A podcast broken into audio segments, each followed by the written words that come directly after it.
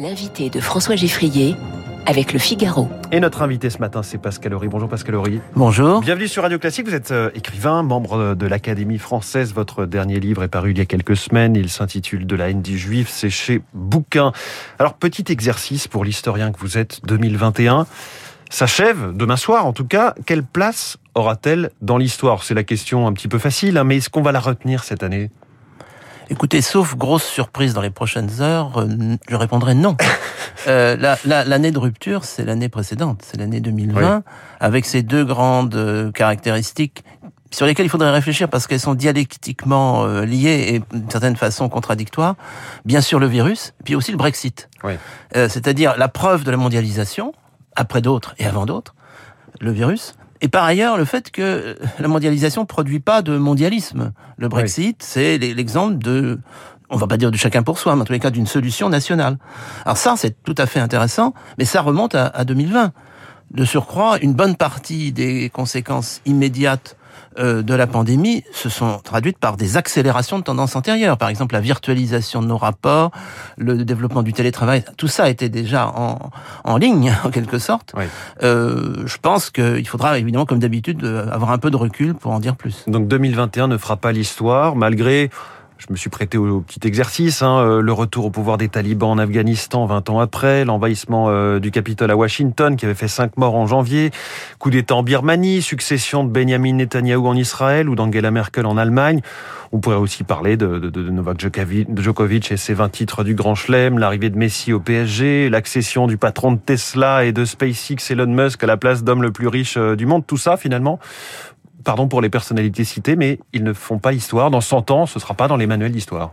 Écoutez, euh, donnons-nous un peu de recul. je, je, suis admiratif de votre énumération. On pourrait encore l'allonger. Euh, je, je, maintiens ce que j'ai dit. Oui, absolument. et, et d'ailleurs, c'est frappant parce que 2021 s'est fait un petit peu avoir par 2020 à tel point que certains événements qui ont été reportés, Expo 2020, l'exposition universelle de Dubaï qui a commencé il y a quelques semaines, l'Euro 2020 de football, euh, les JO de Tokyo 2020, ils ont gardé ce nom 2020 à chaque fois alors qu'ils ont tous eu lieu en 2021.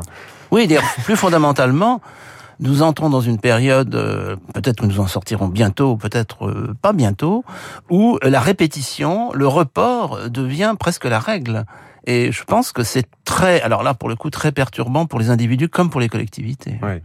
Alors vous parliez euh, du, Brexit et de certains nationalismes. Euh, effectivement, le jeu de l'histoire, c'est de rapprocher euh, des périodes.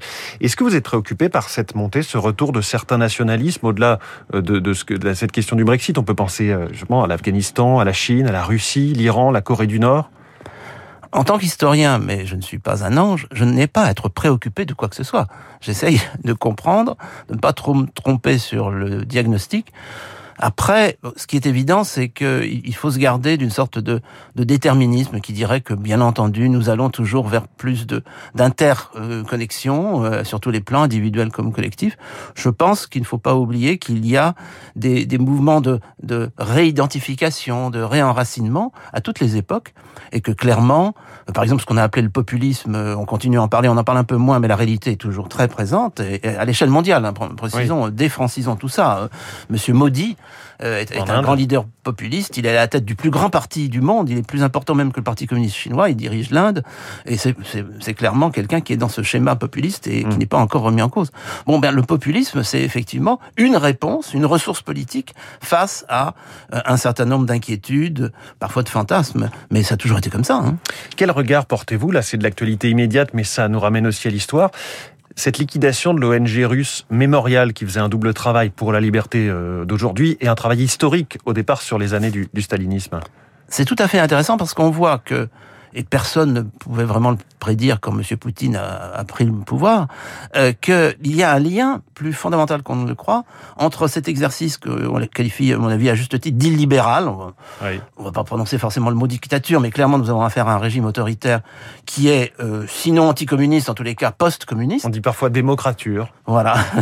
on ne manque pas d'imagination pour décrire d'ailleurs une réalité très, très ancienne, qui est la démocratie autoritaire. Je voudrais quand même qu'on réfléchisse au fait que la démocratie n'est pas automatiquement libérale. Elle peut être autoritaire tout en restant une démocratie, c'est-à-dire fondée sur la souveraineté populaire, mais au, profit d'un chef. Euh, Comme c'était en Turquie, par exemple, avec Erdogan. Oui, bien entendu. Hmm. Et dans le cas de M. Poutine, ce qui est intéressant, c'est qu'il y a une instrumentalisation de l'histoire, ce qui est le cas de tous les régimes, hein, euh, démocratiques ou pas, euh, mais une instrumentalisation dans le sens de d'un retour j'allais presque dire, non pas du, du, du, du coup au communisme, mais au stalinisme, en sens en ce sens que on a un moment de patriotisme, d'unité nationale, d'unité nationale une fois de plus, face à un ennemi commun.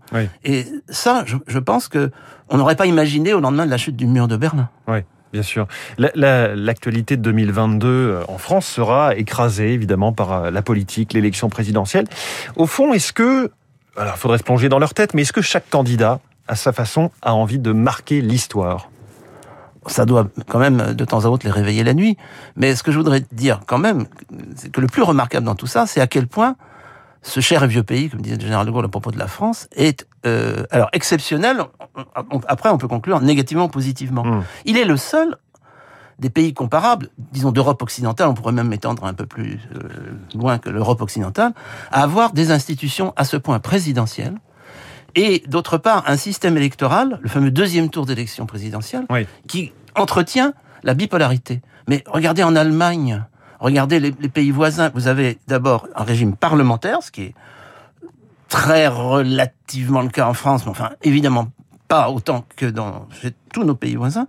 Et d'autre part, vous avez une culture de la coalition Regardez ce qui s'est passé effectivement en, Allemagne, où vous avez même des, des Grünen, les Verts allemands, qui n'ont pas de problème à négocier avec la droite pour euh, continuer à gérer ou commencer à gérer un land. C'est inimaginable dans le système français. Hmm. Mais je précise que ce n'est pas péjoratif ni amélioratif ce que je dis. Je le constate. Et bien entendu, les élections de l'année prochaine vont encore confirmer cette originalité française. Alors à propos d'élections présidentielles, toute la presse ce matin, le Figaro, le Parisien Libération, l'AFP, nous parle du nouveau roman de Michel Houellebecq qui paraîtra dans une semaine, le 7 janvier. Il s'intitule Anéantir. On sait qu'il fait 736 pages. Et on sait surtout qu'il nous amène en 2026-2027 pour la future élection présidentielle, celle d'après. Euh, on n'est pas dans l'histoire, on est dans le futur. Est-ce que les romanciers comme Michel Houellebecq euh, et les historiens comme vous peuvent avoir une méthode commune de travail pour euh, écrire ce qu'ils écrivent? Bah, Ce qui est certain, c'est que pour les historiens, je réponds pour les historiens, pas pour les romanciers, ces romanciers qui travaillent sur l'actualité, sur le documentaire, sont passionnants. ils disent beaucoup de choses d'une société. Rappelez-vous que euh, un roman de euh, Michel Houellebecq était sorti le jour des attentats de Charlie. Là, il, sort ce, nouveau roman le 7 janvier 2022 et c'était, il devait sortir effectivement euh, le 7 janvier 2015, celui le précédent. Et effectivement, donc, donc effectivement, Michel Houellebecq est un phénomène culturel très intéressant pour un historien. Je suis de ceux qui pensent que une œuvre d'art ne, ne, bouleverse pas fondamentalement en tant que telle une société. En revanche, elle peut tellement bien la représenter que ensuite elle hante notre imaginaire. Mais euh, j'irais contre ce que j'appellerais la religion culturelle, consiste à dire les artistes, les intellectuels sont des prophètes. Non. Hum. C'est plutôt qu'il arrive, en l'occurrence, à sentir, comme vous le dites, tellement bien l'actualité qu'il peut décrire une actualité proche, finalement. D'autant plus que vous l'aurez constaté, la stylistique de Michel Houellebecq est très proche, j'allais dire, euh, du magazine hebdomadaire. Enfin, moi, ça m'avait beaucoup frappé. Ça, là aussi, c'est pas péjoratif, je le constate. Euh, on, on, est devant un type de littérature qui colle à une forme d'actualité, y compris dans son style. Pascal Horry, est-ce que, à l'occasion de cette présidentielle, est-ce que les, les, historiens comme vous euh, doivent, faire, doivent faire entendre leur voix, sortir sortir euh, euh, peut-être des livres et des universités si tel ou tel candidat est tenté par une falsification de l'histoire alors, je n'irai pas jusqu'à parler de falsification, mais je vois à quoi vous faites allusion, évidemment. Non, les historiens sont tout à fait autorisés, légitimés à intervenir, comme le seraient d'ailleurs des médecins euh, ou des physiciens euh, ou des biologistes si un candidat euh, mettait de prendre des positions sur, euh, par exemple, en effet, le virus qui leur paraîtrait scandaleuse. C'est leur métier. Donc les historiens sont sollicités parce qu'un certain candidat en particulier parle de l'affaire Dreyfus et parle du maréchal Pétain. Donc je crois que c'est tout, à fait légitime. Tout à fait légitime, mais d'autres pourraient parler. Enfin, il y a des figures qui reviennent assez régulièrement, comme la figure de Jeanne d'Arc, par exemple. Est-ce que voilà, vous, vous, vous, surveillez ce qui se passe, vous regardez, vous? Oui, là aussi, à, titre d'observateur, pour rappeler une fois de plus que euh, les historiens ne travaillent pas sur le passé, mais sur le temps, que les sociétés sont toujours dans le présent, Donc il faut insister là-dessus. Hmm. Elles, elles parlent du passé en fonction de leurs intérêts réels ou supposés du présent. Il faut, faut pas se faire d'illusions sur ce plan-là. Mais ça, ça fonctionnera toujours comme ça. Hmm. Pascal Horry, dans votre livre euh, De la haine du juif, euh, publié euh, il y a quelques semaines chez Bouquin, vous, vous disqualifiez d'emblée le terme antisémitisme, qui est le terme euh, le plus couramment employé aujourd'hui à ce sujet. Rappelez-nous pourquoi ce, ce- ce choix sémantique. Je ne pense pas que je le disqualifie, je le spécialise. Oui. Pour moi, il y a eu trois âges. Depuis le moment essentiel, et c'est d'ailleurs le, point le plus, plus fort de ma, th- ma thèse, hein, on peut ne pas être d'accord, mais j'essaie de la démontrer historiquement, à savoir que la question juive, entre guillemets, ne peut se poser que quand il y a le christianisme, pas avant. Bon, ne revenons pas là-dessus. la fameuse question juive, qui est oui, euh, déjà ce terme. À savoir que les, juifs seraient l'objet d'une observation spécifique, serait, euh, il y aurait effectivement un problème juif. Bon. Mm. La- face à l'hypothèse de l'indifférence, la société polythéiste, et après il faut argumenter puisqu'on pourrait me citer des contre-exemples, est fondamentalement indifférente à cette identité juive. Elle n'est pas indifférente à- au maintien de l'ordre en Judée. Ça, c'est tout à fait autre chose. Oui. Donc, ça part du christianisme, et vous avez eu trois âges, un âge de l'anti-judaïsme, qui est fondamentalement religieux, et qui concerne le christianisme, et ensuite, dans la foulée, l'islam, qui est un enfant du christianisme, faut quand même pas le rappeler, il faut, faut le rappeler, pas, pas l'oublier.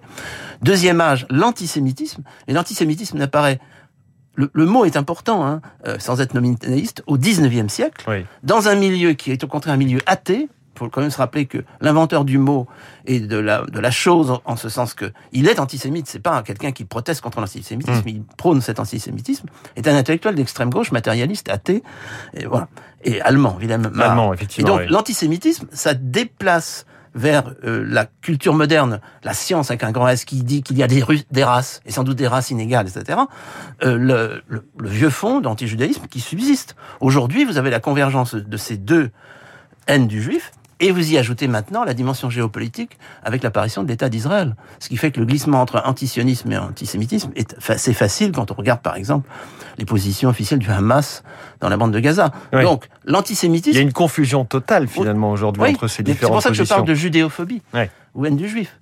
Et à, à partir de ce moment-là, suivant les milieux et suivant les périodes, on pourra dire c'est de l'antisémitisme ou de l'antijudaïsme, par exemple. À l'inverse, quel regard, enfin pas à l'inverse, mais à côté de ça, quel regard portez-vous sur le terme d'islamophobie qui a beaucoup fait réagir quand on parlait, euh, quand on débattait sur le projet de loi contre les séparatismes? Oh, bah, je pense que dans toute société, il peut y avoir ce type de xénophobie, et qu'en particulier, il y a une cristallisation sur l'islam à partir du moment où, de toute façon, il y a un islam, disons, actif. Oui. Euh, certains diraient conquérant, mais en tous les cas actif, ce qui est l'islamisme. Donc, il me paraît tout à fait justifié de qualifier d'islamophobie certains discours, euh, on parlait d'un candidat actuellement euh, au présidentiel, et, et certaines stratégies. Mais, bien entendu, ça ne résume pas l'ensemble de la représentation géopolitique que ces gens-là ont de l'univers. Puisqu'on parle de vocabulaire, vous êtes académicien, euh, Pascal Horry, est-ce que l'Académie française aujourd'hui arrive à faire entendre, une voix en 2021-2022 Euh, Même les, élections de nouveaux académiciens font rarement beaucoup parler. Euh, en tout cas, c'est l'impression qu'on peut, qu'on peut avoir euh, du côté du grand public aujourd'hui. Il faut sans doute pas idéaliser le passé, et après tout, l'élection de Vargas Llosa a quand même provoqué quelques commentaires positifs ou, négatifs. Moi, ce que j'aurais tendance à dire, c'est que euh, l'Académie française est l'un des acteurs, mais pas le principal acteur, après, après tout. Le plus indépendant, en revanche, de l'État, du- d'un combat autour de la langue. Ce qui n'est pas négligeable, quelle que soit d'ailleurs la perspective politique dans laquelle vous vous situez. Vous, vous pouvez vous situer plutôt à gauche, plutôt à droite. Vous pouvez considérer que euh, alors, Il y a beaucoup de dire- débats aujourd'hui et de combats autour de la langue. Oui, mais en même temps, d'abord, la, la France est un pays là aussi très particulier qui a mis la langue au centre de sa de sa culture et même de sa politique, puisque l'équivalent de la- la- l'Académie française soit n'existe pas, soit euh, plutôt imité. Hmm. Ce, ce type d'institution qui remonte quand même à, à l'ancien régime, mais qui a été relayé par la Révolution française, donc il y a une part de continuité. Par ailleurs, si vous voulez, prenons un simple exemple, il existe plusieurs institutions qui ont en charge de euh, pas forcément lutter, mais en tous les cas de préciser la terminologie. En pleine, puisqu'on parlait euh, de, du virus un, un instant, en, en- en pleine pandémie, on entendait parler de cluster, on en Oui. reparle maintenant, et, et de click and collect. Très sincèrement, le génie de la langue française était tout à fait capable de dire qu'à la place de cluster, Foyer par exemple foyer, etc. Donc, ce travail, l'Académie française et d'autres, À côté de ça, l'Académie française à recommandait de dire la Covid. Tout le monde a retenu le Covid, puisqu'on avait commencé à parler de ça. Oui, en mais de pensant toute au façon, virus et la, pas la réponse de l'Académie est très simple. Elle remonte à ses origines et à Vaugelas, qui était le premier titulaire de mon fauteuil, euh, le grand grammairien de l'époque de Louis XIII Louis XIV, à savoir qu'elle enregistre l'usage. Oui. Donc, on Bien posé sûr. la question de Yale aussi. Moi, j'ai j'ai dit, écoutez, attendons. Ce qu'a dit Vaugelas me paraît tout à fait d'actualité au XXIe siècle. Il a dit qu'on allait suivre l'usage public, ça me paraît très moderne, usage public, contre, j'aime bien ça aussi, les caprices des particuliers. Donc, on va voir dans quelques années Si ça prend. si sur Yale ou autre, ce sera euh, l'usage public, dans ce cas-là, l'Académie enregistrera, ou si ce sera le, cap- le caprice des particuliers. Pascal Horry, écrivain membre de l'Académie française et qui nous parle donc de cette langue vivante qu'est le français. Merci beaucoup Pascal Horry, Merci à de la vous. matinale de Radio Classique. Bonne journée. Il est 8h30. Dans un instant, vous saurez toute l'actualité avec euh, Baptiste Gabory. Puis vous, lirez les journaux avec vos oreilles. C'est la de.